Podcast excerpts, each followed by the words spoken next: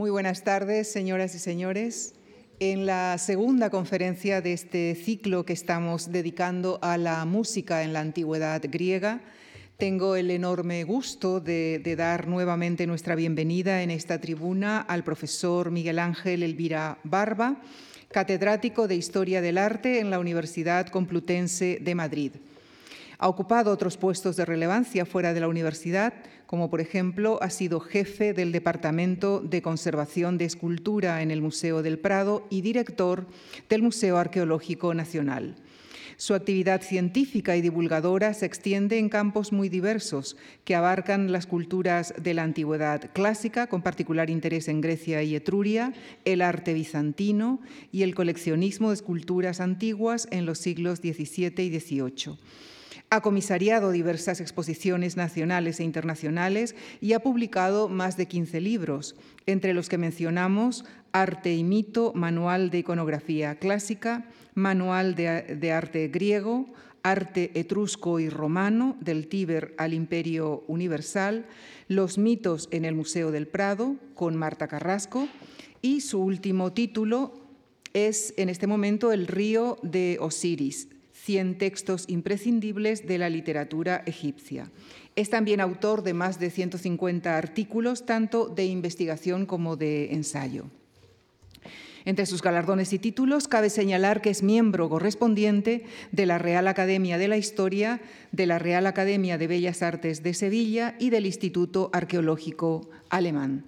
Sin más, les dejo con él, con el profesor Miguel Ángel Elvira Barba, que esta tarde viene a hablarnos de la música en la mitología griega. Muchísimas gracias.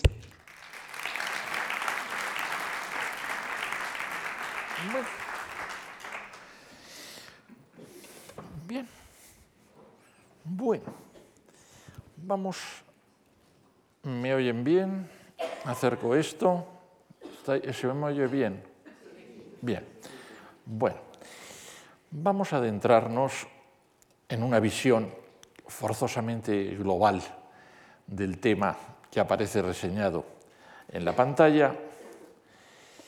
Y para ello, pues reconozco que, bueno, cuando se me presentó la posibilidad de hacerlo, dije, vamos a ver cómo lo tratamos. Iba yo meditando profundamente ese, ese aspecto cuando pues me dediqué a ir a pasear pues por uno de los lugares que quizá más me agradan de todo el entorno de Madrid, que es el monasterio del Escorial y sobre todo su magnífica biblioteca.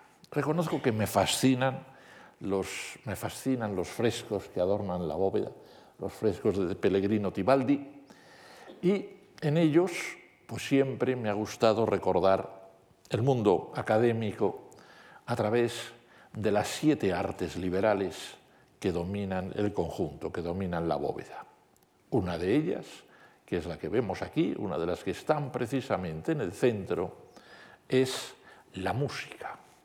Una de las siete artes liberales que a mí siempre me ha chocado, porque realmente al lado de las distintas artes, de las distintas eh, clases de conocimientos, los del quatrivium y los del trivium, pues siempre me ha parecido que está un poco aparte, pero que a la que uno le tiene una particular simpatía porque lógicamente es la única de las artes que nosotros consideramos artes.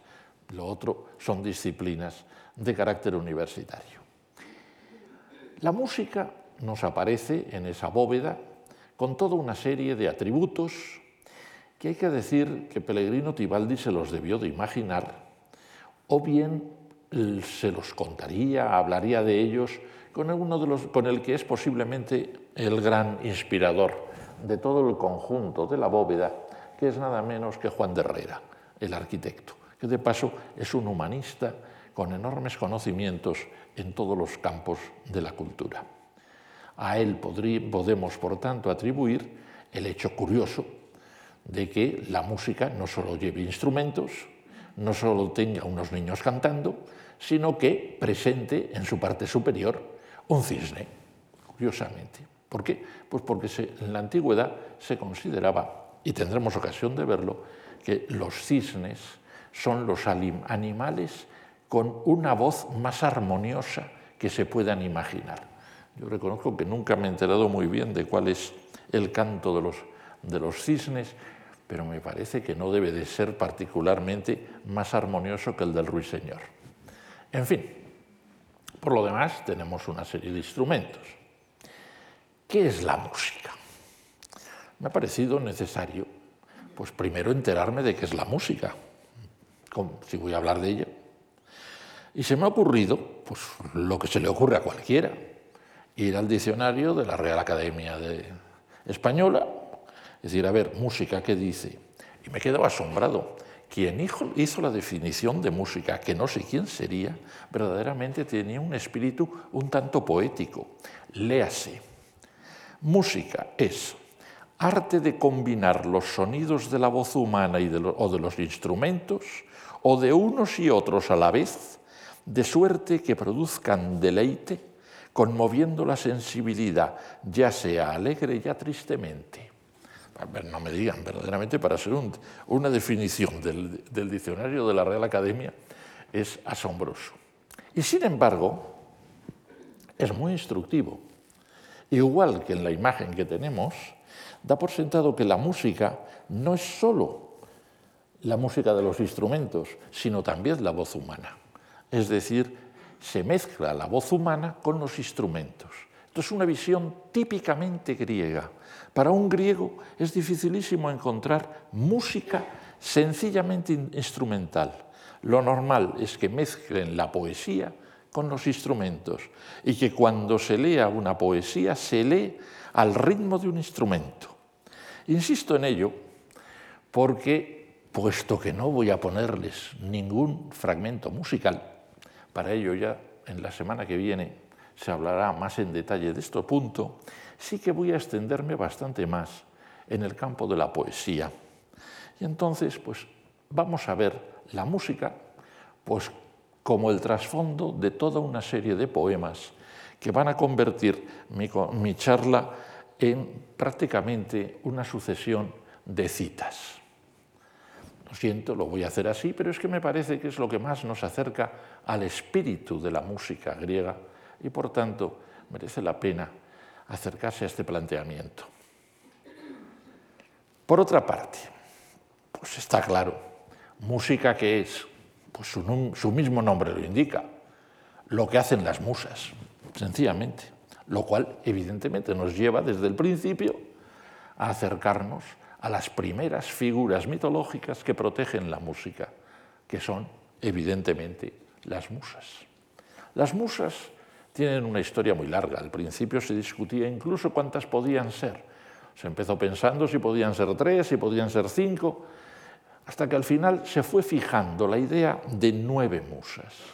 Y nueve musas que con el paso del tiempo, en época helenística, en época romana, acabaron cada una de ellas ocupándose de algo en concreto. Las musas, tales como las, las vemos en este, en, este, eh, en este sarcófago romano, son de izquierda a derecha Clio, Talía, Erato, Euterpe, Polimnia, que está en el centro, Calíope, Terpsícore, Urania y Melpómene. Primera cita. Para entrar en el campo de, las musas, ¿cómo no citar unos cuantos versos, pocos desde luego, del coloquio de los centauros de Rubén Darío? Digamos junto al laurel ilustre de florecidos ramos la gloria inmarcesible de las musas hermosas y el triunfo del terrible misterio de las cosas. Bien. Ahora bien, para mí, pues lo siento, por razones puramente biográficas, autobiográficas, para mí las musas son estas. Lo siento. Las musas son las ocho musas, les falta una, que compusieron la colección de la reina Cristina de Suecia y que después de muchas vueltas acabaron en el Prado. Tuve el orgullo de que cayeran en mis manos allá en 1997 y con un encargo que fue el de restaurarlas. Eh, por tanto, pues cuando vayan ustedes al Prado y vean esto, lo que ven es el fruto de mi restauración, sencillamente. No las dejé en este sitio, pero hay que reconocer que han quedado muy bien y que yo creo que están tan bien colocadas en su arquitectura que nadie las cambiará de sitio. Si repasamos estas musas, nos encontramos con que de las ocho hay dos, Calíope y Polimnia, que no tienen instrumentos. Lo cierto es que nunca los tuvieron ni siquiera cuando estaban completas con sus brazos. Calíope es la primera, la, más importante de todas las musas, la musa que se dedica a la épica, es decir, la protagonista del primer verso de la historia de la literatura griega, el primer verso de la Iliada, el canta, oh Dios, a la cólera del Pelíada, del Pelida, Aquiles. La otra, Polimnia, es musa de los himnos, como su mismo nombre indica, y entonces pues parece así levantar un poco el brazo cantando hacia los dioses.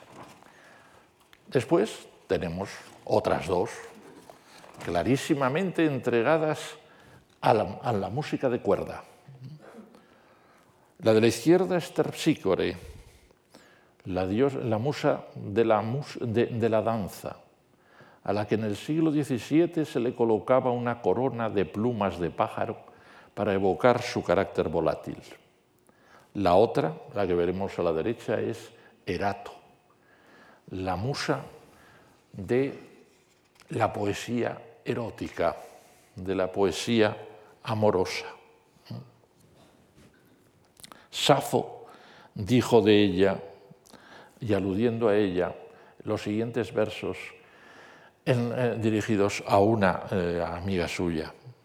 Una vez muerta, yacerás en tierra y no quedará de ti recuerdo ni añoranza. Si las musas no te han regalado rosas de pieria, olvidada por todos revolotearás en la mansión de Hades entre las sombras de los muertos. Por tanto, cultivemos a la musa eh, Erato y esperemos que el amorcillo, el cupido que le añadieron allí en época barroca, de algún modo nos ayude. Podríamos, podemos seguir con las demás musas. Aquí tenemos en concreto, por ejemplo, Clio y Eutarpe. Clio, a la izquierda, es la musa de la historia. Realmente no se sabe muy bien, yo no tengo sabio criterio y me dedico a la historia, para qué a una musa de la historia le sirve una trompeta. Sin embargo, en el barroco sí que se la daban, por una razón, porque pensaban que la musa de la historia era la que permitía hacer inmortales a los personajes más famosos y más importantes, es decir, que tenía que tener la trompeta de la fama porque la fama sí que tiene trompeta, esa por definición. ¿eh? La otra figura es Euterpe. Esta es la única de todas las musas que aunque tenga una figurita al lado de un niño, no canta, no utiliza la voz para nada, es sencillamente la musa de quien toca la flauta, de los flautistas. Se va creando así toda una imagen del conjunto de las musas. Habría que, por ejemplo, citar en este punto a Lope de Vega, el cual en una composición llamada La Andrómeda dice lo siguiente sobre todas las musas. Aquí cantó Calíope famosa, aquí suave Euterpe, aquí lasciva Talía con tersícore amorosa, Erato dulce y Melpómene altiva, Polimnia con la lira sonorosa, Clio en la voz de las historias viva, y Urania celestial, que en su ciencia fue como la primera inteligencia. Esta es Urania. Aquí tenemos a Urania. Urania, en principio, es una, es una musa que no tendría demasiados cometidos en, en su haber. Sería quien se ocupase de la poesía astronómica. Díganme ustedes cuántos poemas conocen ustedes de poesía astronómica.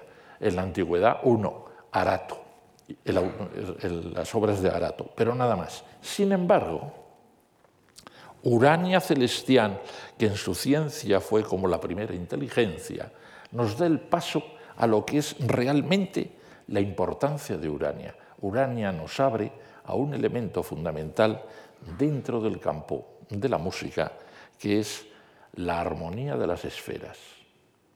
Aquí tenemos un dibujo de Agostino Carracci que nos muestra una imagen ideal de lo que es esta armonía de las esferas, una de las ideas mitológicas más particulares de la cultura griega, sobre todo en su fase final.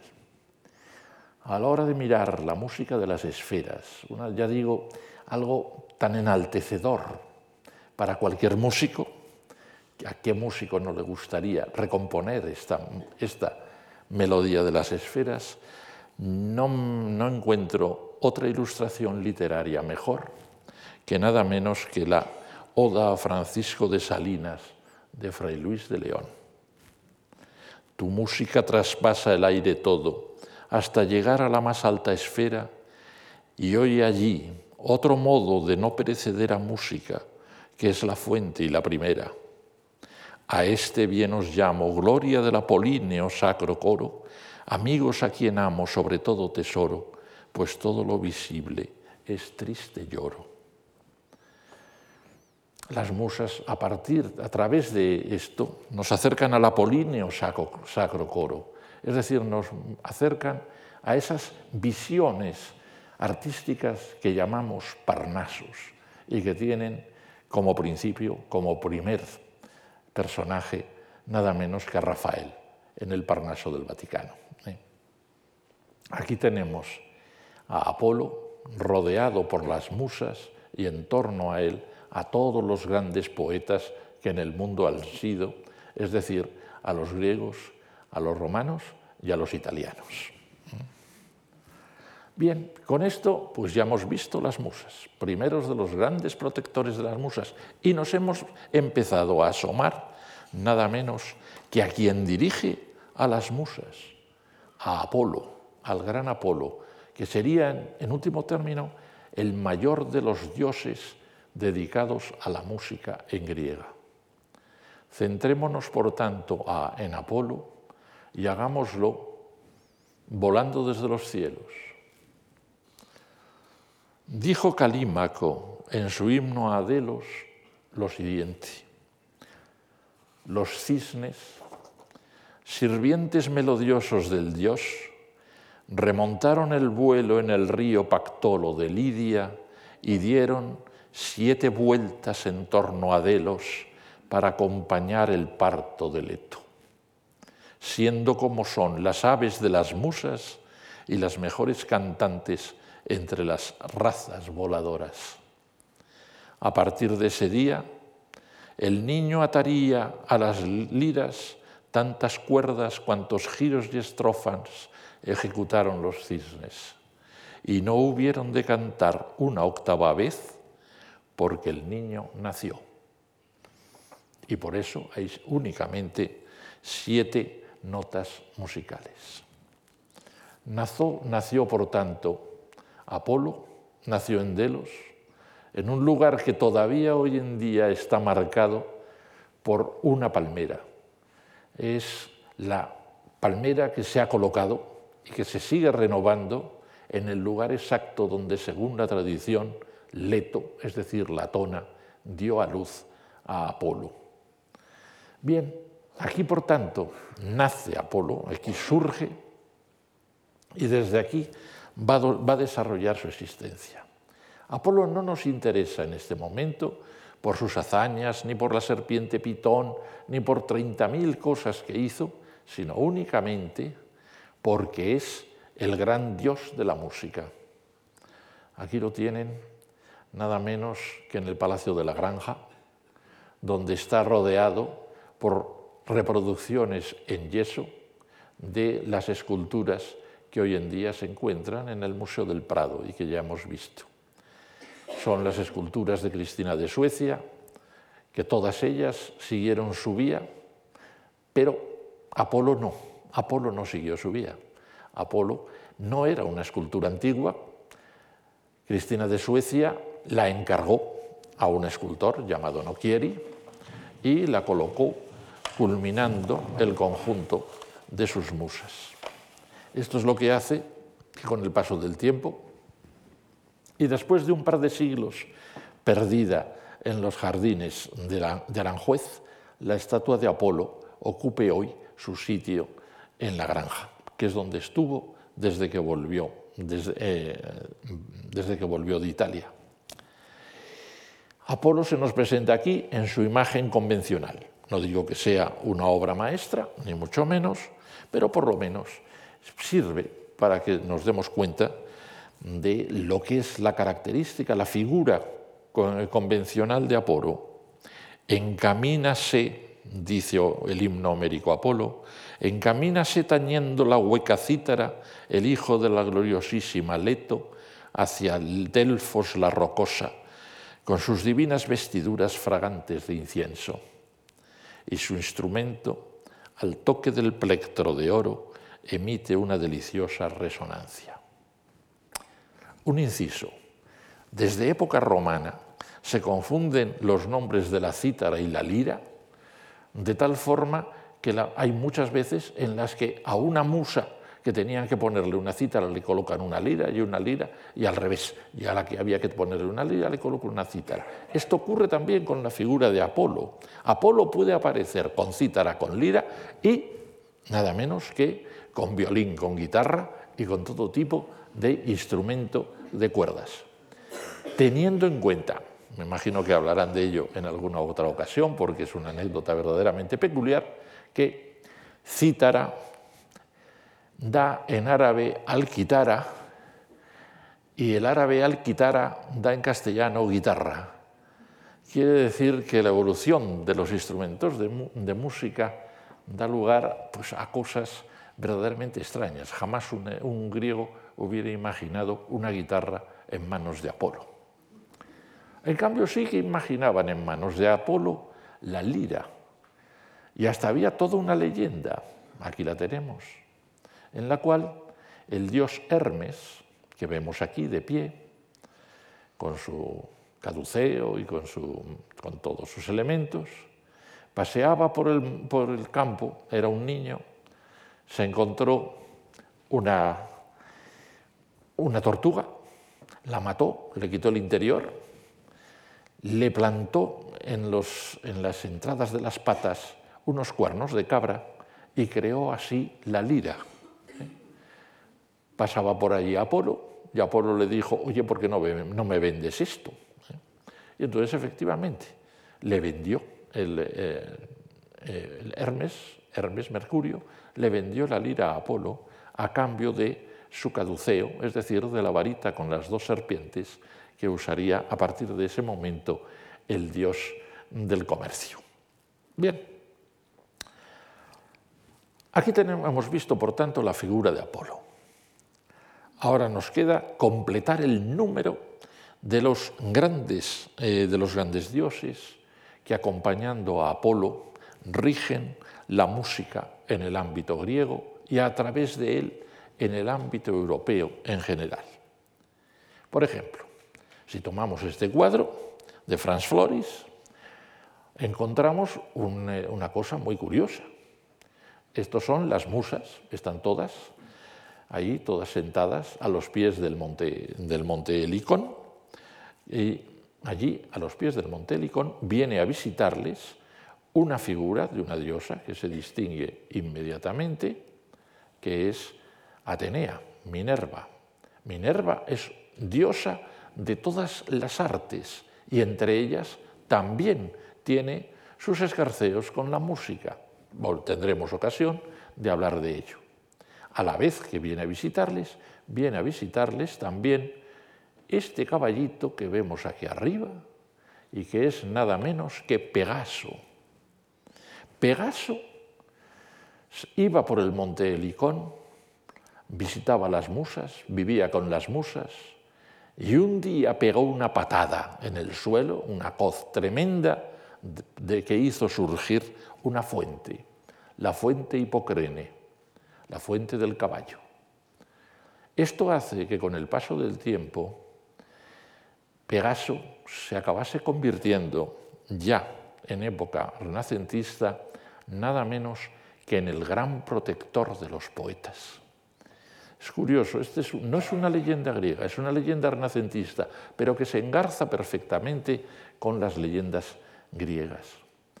Y esto nos lleva a un tema verdaderamente fascinante, el tema de Pegaso como el animal que utiliza el poeta para subir a los cielos. Eh, Pegaso cuando surgió, se sabe que la primera cosa que hizo fue subir al Olimpo para llevarle a Zeus el rayo y el trueno.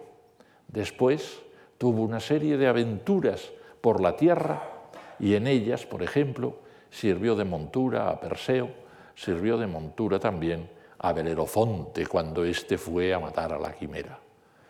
Con el paso del tiempo dejó atrás a los héroes que habían cabalgado en su, en su grupa y siguió viviendo por su cuenta y siguió subiendo al Olimpo y siguió convirtiéndose, como digo, en el gran protector de los poetas. Esto hace que verdaderamente no me resista a leerles un magnífico soneto, de los más sonoros que escribió en su momento Rubén Darío en sus cantos de vida y esperanza. Probablemente lo recuerden muchos, pero aún y así se lo voy a leer, y se lo voy a leer entero. ¿eh? Es un, soneto magnífico, además no es un soneto de endecasílabos, sino un soneto de alejandrinos de 14 versos, verdaderamente es de lo más majestuoso que hace, eh, que hace Rubén Darío para cantarse a sí mismo como poeta. Cuando iba yo a montar ese caballo rudo y tembloroso, dije, la vida es pura y bella entre sus cejas vivas vi brillar una estrella. El cielo estaba azul y yo estaba desnudo. Sobre mi frente Apolo hizo brillar su escudo y de Belerofonte logré seguir la huella. Toda cima es ilustre si Pegaso la sella y yo fuerte subido donde Pegaso pudo. Yo soy el caballero de la humana energía yo soy el que presenta su cabeza triunfante, coronada con el laurel del rey del día, domador del corcel de cascos de diamante. Voy en un gran volar con la aurora por guía, adelante en el vasto azur, siempre adelante. Bien, con esto yo creo que ya hemos tenido un buen repaso del entorno de Apolo. Ahora nos toca pasar a unas perversas enemigas de este conjunto, ¿eh? las sirenas. Las sirenas, de algún modo, son las antimusas, son los seres contrarios a la belleza de la, de la música apolínea y de la belleza de las musas. Las sirenas, todos sabemos, que aparecieron en la literatura griega en la Odisea, son unos seres femeninos alados, con garras, que viven en unas, en unas islas y que acecharon la llegada de Ulises. Ulises, que ya sabía que se las iba a encontrar porque se lo había dicho Circe, dijo a sus compañeros que se pusiesen cera en las orejas, en los oídos, y que a él le atasen a un mástil porque quería oír las sirenas, pero no dejarse seducir por ellas. Se sabía que tenían unos cantos verdaderamente halagadores.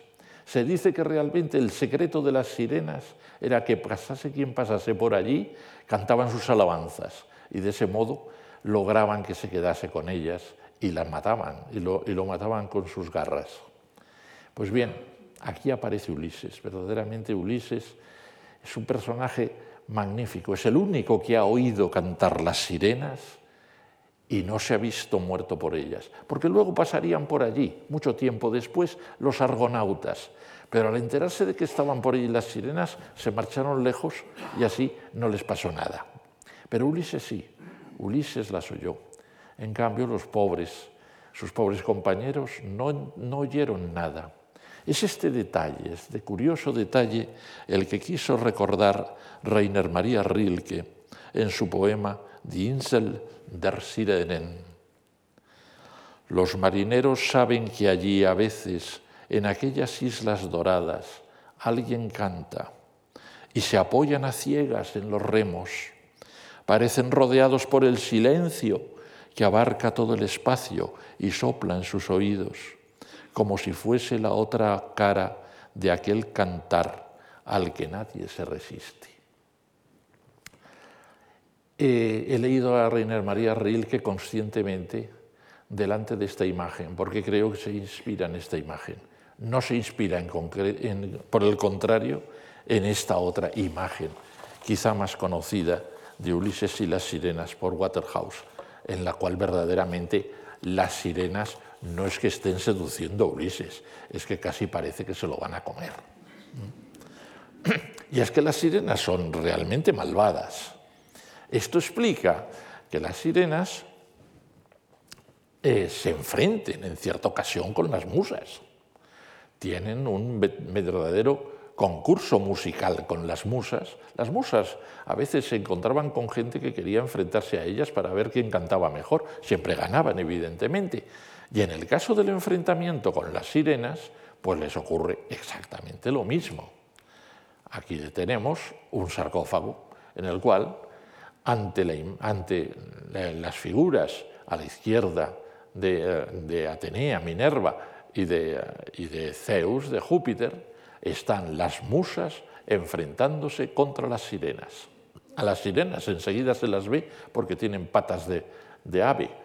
Por lo demás, como van vestidas, no se distinguen bien. Pero sí nos damos cuenta de cómo va a acabar el acontecimiento. Las sirenas de la derecha ya se van cayendo, van perdiendo, y las musas van a ganar les van a arrancar las plumas y se las van a colocar delante de la frente. Y así, de vez en cuando, encontraremos a las musas con las plumas de las sirenas. Bien.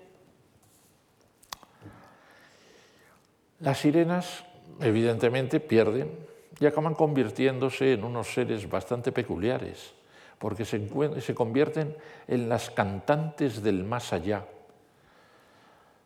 al parecer, desde el principio fueron buenas amigas de Perséfone, la esposa de Ares, y esto es lo que hace que aparezcan en el más allá, y esto es lo que, hace, que hace que en muchas ocasiones las sirenas aparezcan en las tumbas antiguas, no como seres maléficos, sino como receptoras de quienes van a llegar al, reino de Hades. Bien, con las, con las sirenas podemos concluir la primera parte de nuestra charla. Apolo, las musas, las sirenas, Pegaso, Atenea, constituyen todo un conjunto musical, un centro, el centro de realmente de la música griega. Y sin embargo, frente a ello se va a alzar otro mundo igual de importante, el de una música totalmente distinta que no es la música de la cítara, no es la música lírica, no es la, musa, no es, la música que venimos viendo y que imaginamos, solo imaginamos, como una gran sinfonía de, de nuestra época. No, enfrente existe otro mundo, un mundo opuesto, el de una música distinta y terrible, la que representa Dioniso.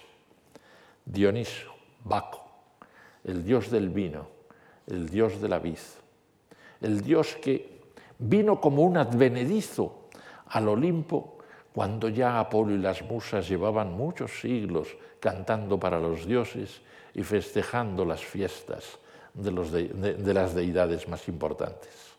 Dioniso vino desde Oriente, vino desde Asia Menor, vino desde la zona del mar de Mármara y vino acompañado con una serie de seres como los sátiros que le permitieron extender su imperio y su religión por todo el mundo. Decididamente entramos en un mundo distinto, un mundo distinto que es muy polifacético. Lo, lo veremos desde el principio a través de un poeta que cantó a Dioniso una y otra vez, nada menos que el gran trágico Eurípides. Eurípides en las ranas hace que Dioniso baje a los infiernos y allí sea recibido por los que habían sido los adeptos a sus misterios en vida y que le cantan porque están a la puerta del palacio de Hades y se pasan toda la eternidad bebiendo vino y cantando. es la ventaja que tiene ser adepto a unos misterios en la antigüedad. Pues bien, cuando se presenta Dioniso, le cantan lo siguiente. Oh Baco, veneradísimo Baco, oye la voz de los que te adoran tus misterios y acude a esta pradera, tu residencia favorita, para dirigir sus coros. Ven, haz vibrar sobre tu cabeza la corona de mirto cuajada de bayas y ejecuta con atrevido pie tu suelta y alegre danza, bella, solemne y mística, para entusiasmo de tus iniciados. Esto es realmente la imagen de Dioniso, pero la imagen de Dioniso cuando es bello, solemne y místico.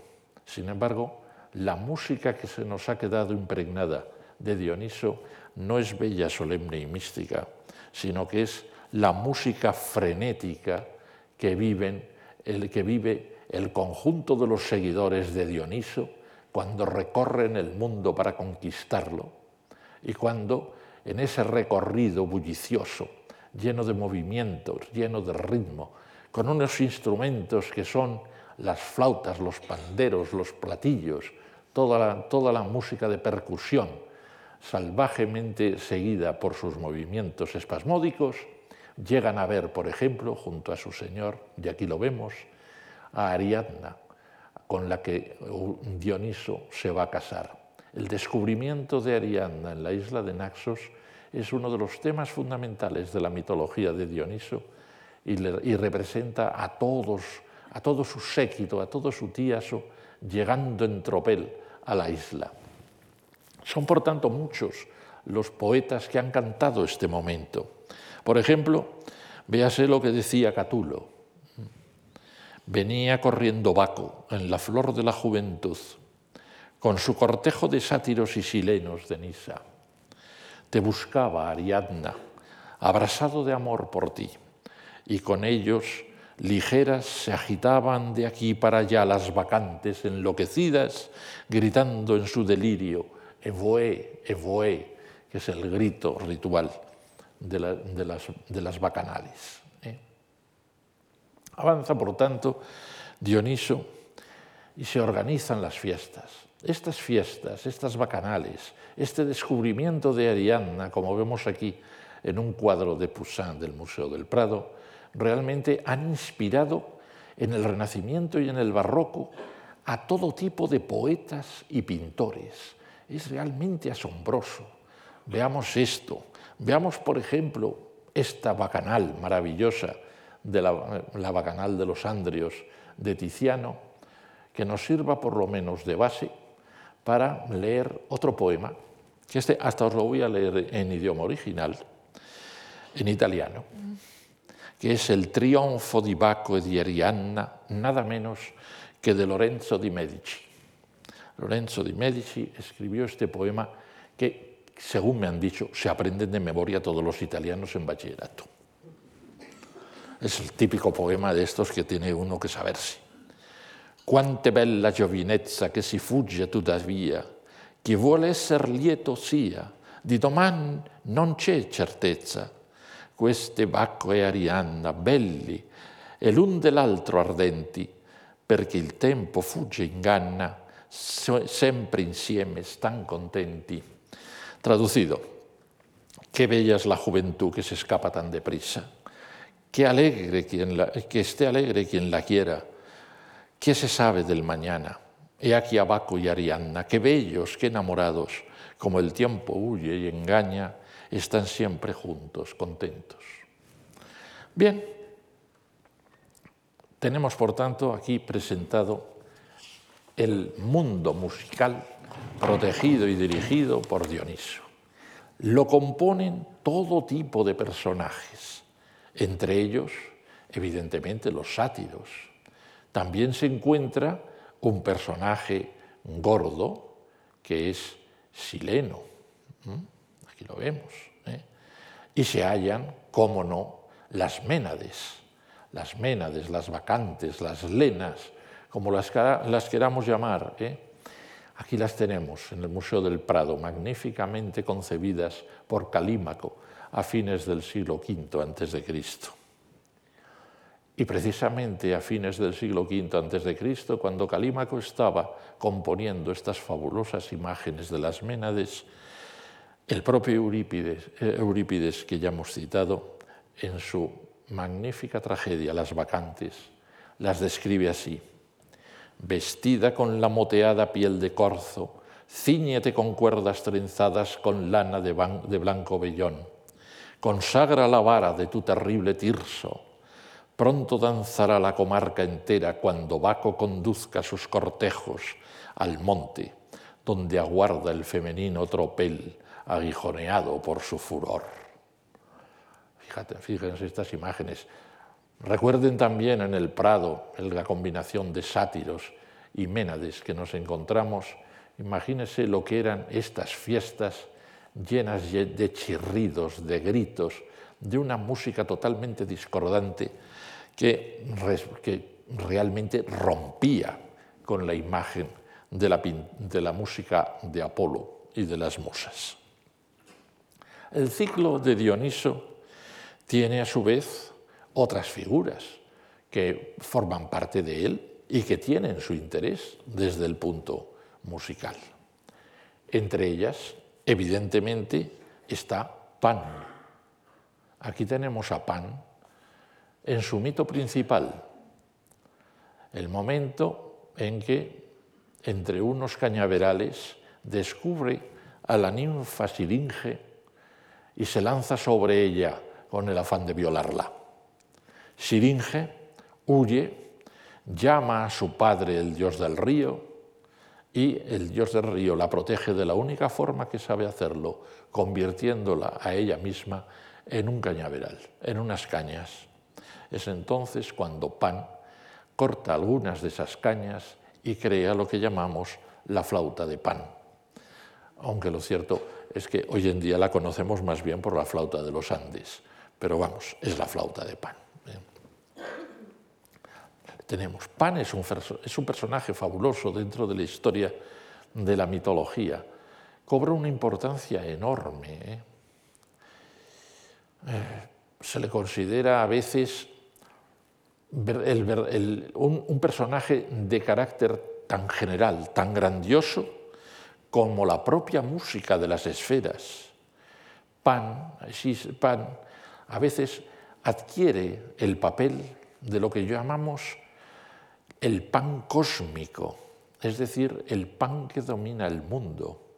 No hay mejor imagen, aunque nadie lo haya dicho antes que yo, yo creo, no hay mayor imagen del pan cósmico que esta fabulosa fuente de los jardines de la granja. En ella, la llamada fuente de Diana, vemos a Pan tocando una flauta que no es la flauta de Pan, dicho sea de paso, pero dominando con, eh, con su sonido a todas las ninfas y a todas las figuras femeninas que cuidan de los, de los montes y de los prados y de los ríos. Pan es, por tanto, una figura fabulosa y deberemos agradecerle siempre a los escultores franceses de la granja, Frémin, Bousseau y otros cuantos más, que hiciesen esta, esta fabulosa fuente de la que siempre se recordará que Felipe V, en los últimos instantes de su existencia, cuando la vio correr por primera vez, dijo, hay que ver cuánto he gastado para verte correr. Bien, con esto, pues bueno, tenemos una de las figuras, tenemos a Pan, pero no solo existe existen otras figuras de, de la música dionisíaca.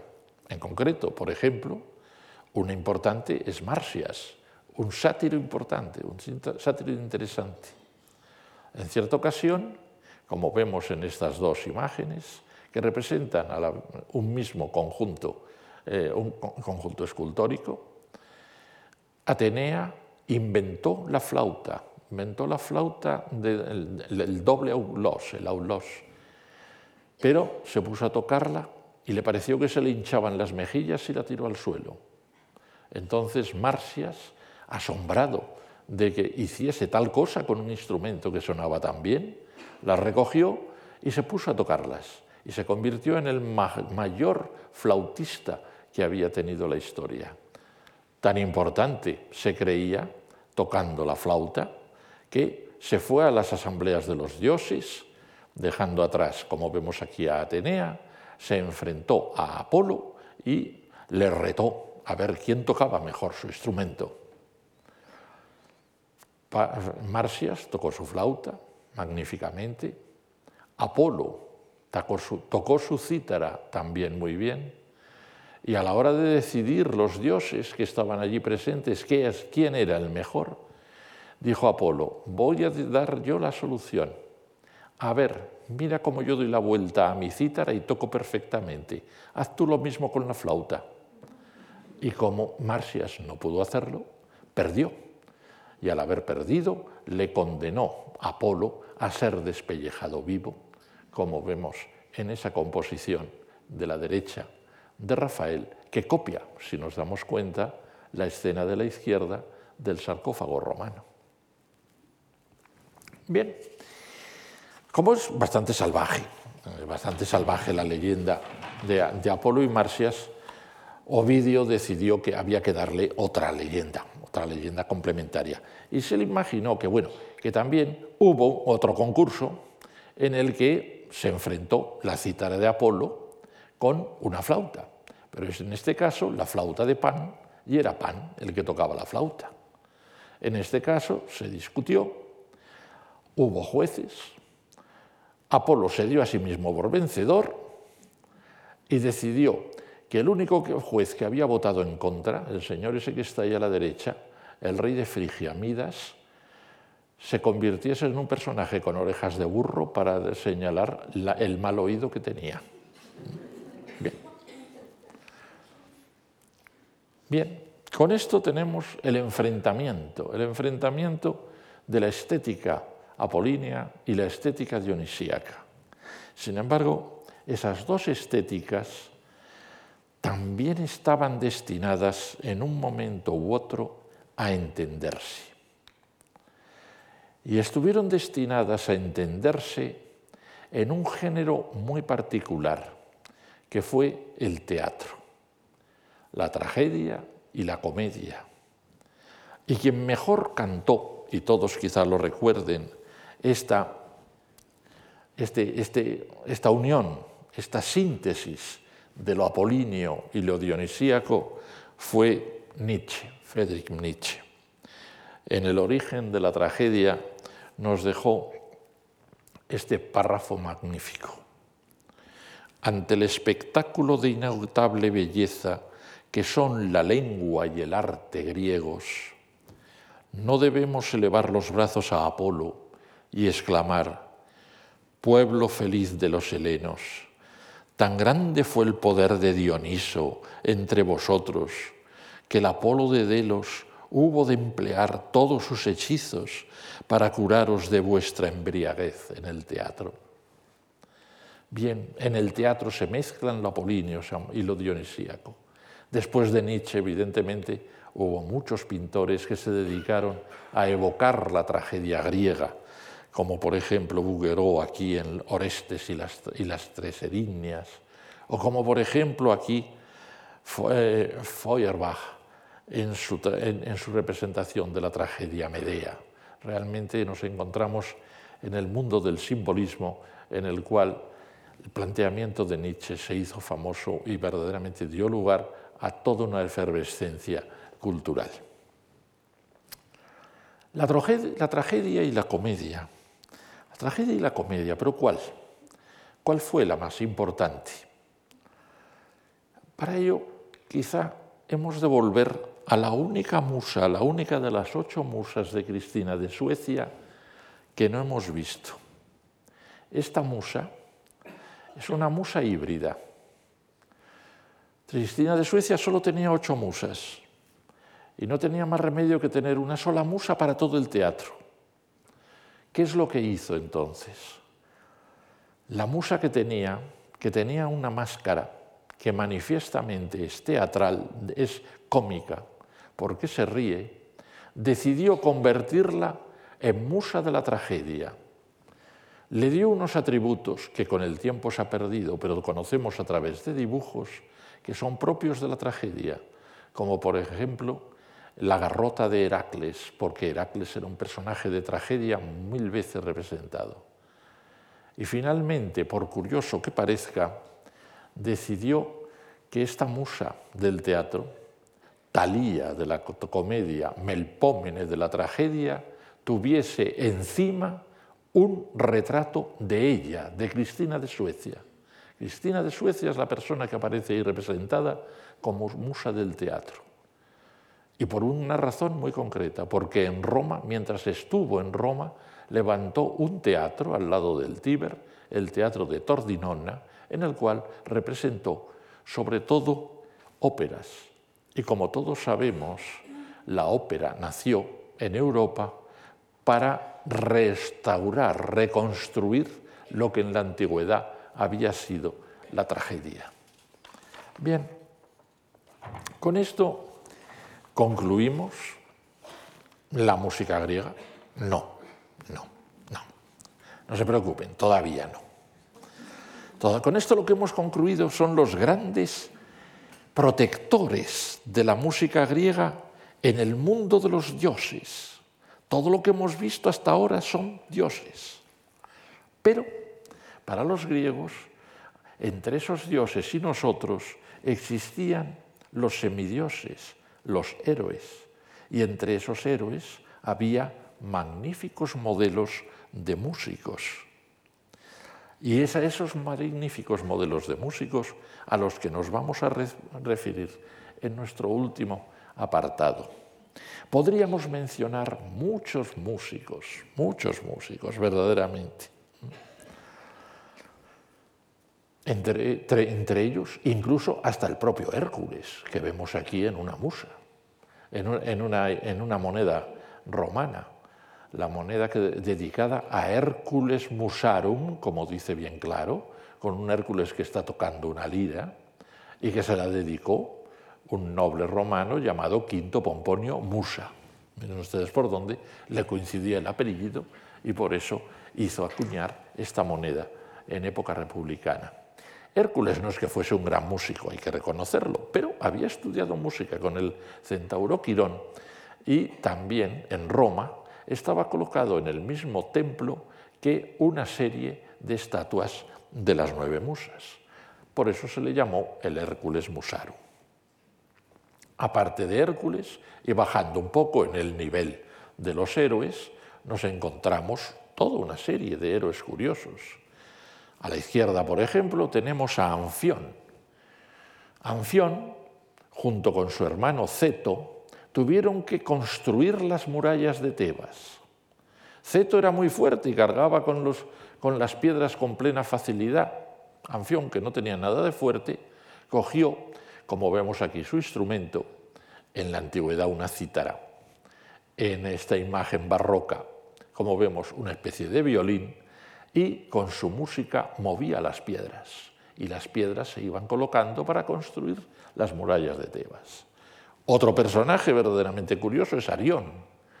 Arión es un, músico al que arrojaron unos piratas al mar porque iba con ellos en el barco y se puso a tocar su cítara y un delfín vino a salvarle. Como vemos, son unos músicos verdaderamente curiosos. Podríamos mencionar otros muchos. Es verdaderamente, enorme la serie de, músicos que tenemos, en, la, Grecia clásica. Tamiris, que se enfrentó a las musas y perdió.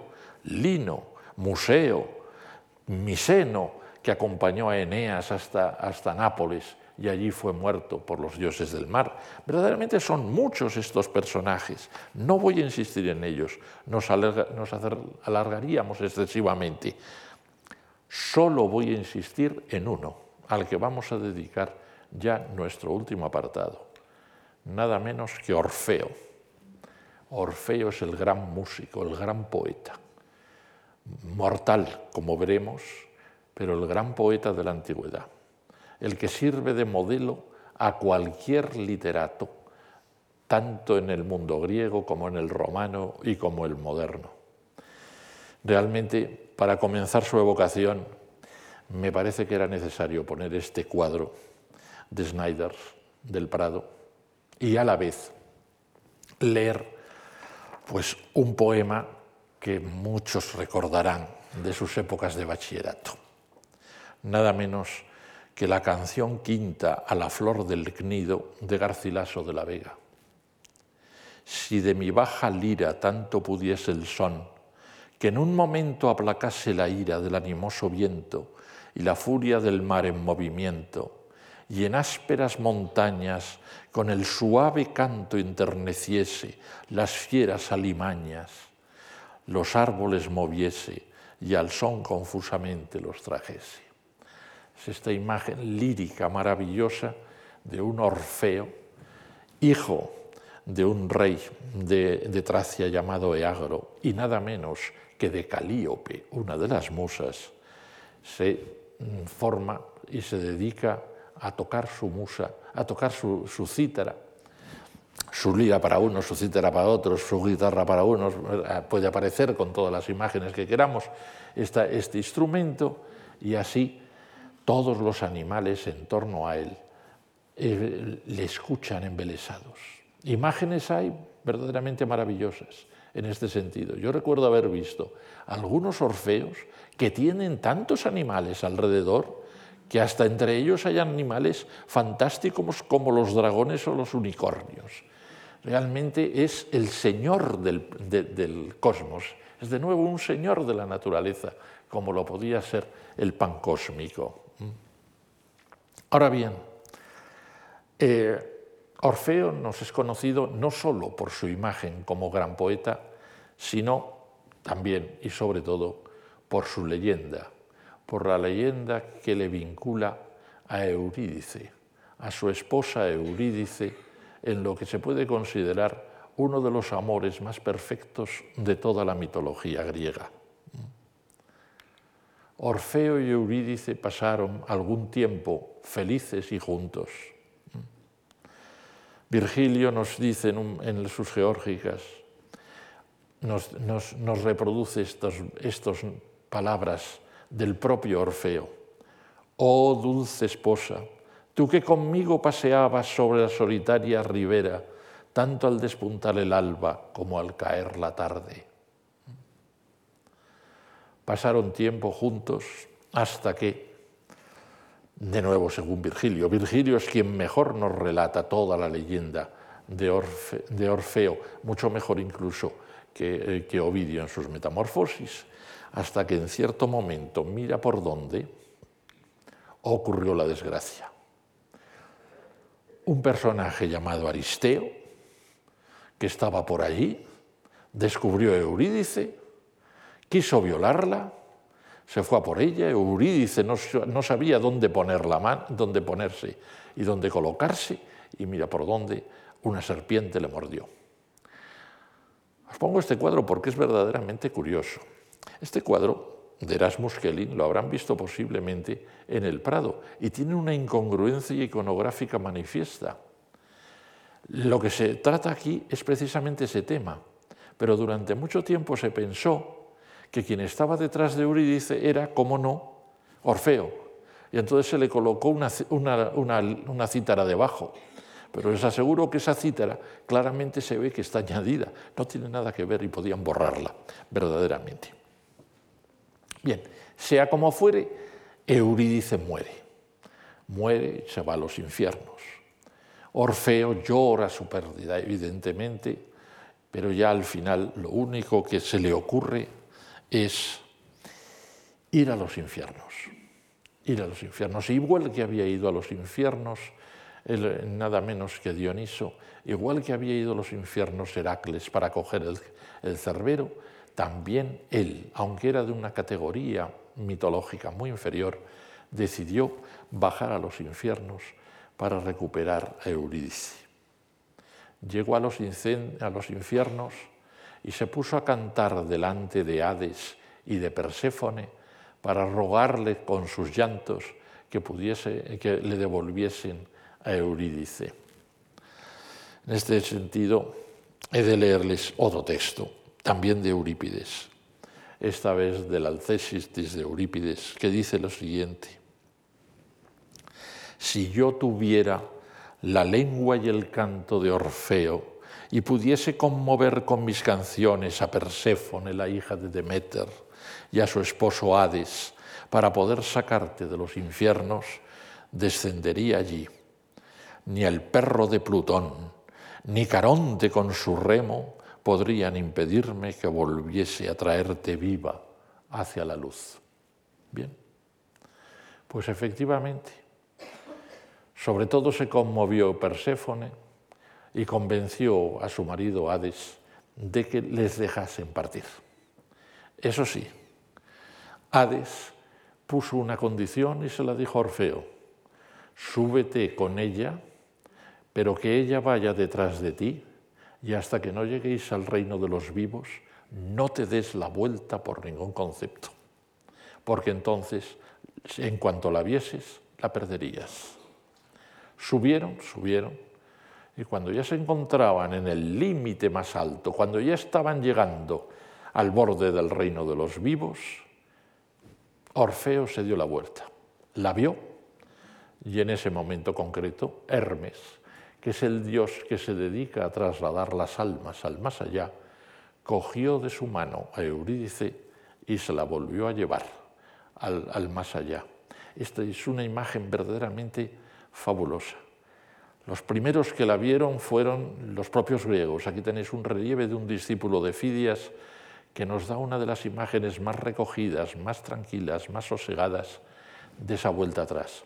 Obviamente, otros pintores en épocas posteriores vieron la separación de una forma muchísimo más dura. Véase, por tanto, este, eh, por el contrario, esta imagen de Karl Gauss de mediados del siglo XIX, en la cual la pobre Eurídice se separa. Orfeo vuelve a la tierra, llora, verdaderamente está desesperado, no quiere a ninguna otra mujer, solo quiere a Eurídice. Y cuando unas vacantes se acercan a él para decirle que, hombre, que escoja que se lleve a cualquiera de ellas, se niega en, en, redondo. De ahí que acaben lanzando la idea de que debe de ser homosexual porque no nos quiere a ninguna. Y totalmente enfadadas por esas circunstancias, lo matan y lo despedazan. Aquí tenéis uno de los cuadros más famosos que representan a las vacantes despedazando a Orfeo, que es de Mille Lévy, de hace 1866.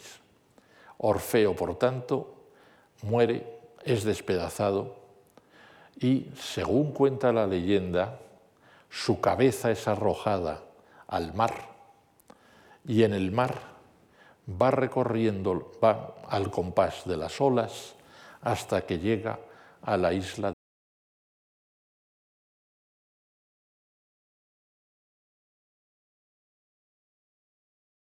Acabará siendo la inspiradora de la gran poetisa de Lesbos, es decir, de Safo, que es quizá la mujer que aparece representada en este famoso cuadro de Gustave Moreau, que marcó una época en París, hay que reconocerlo.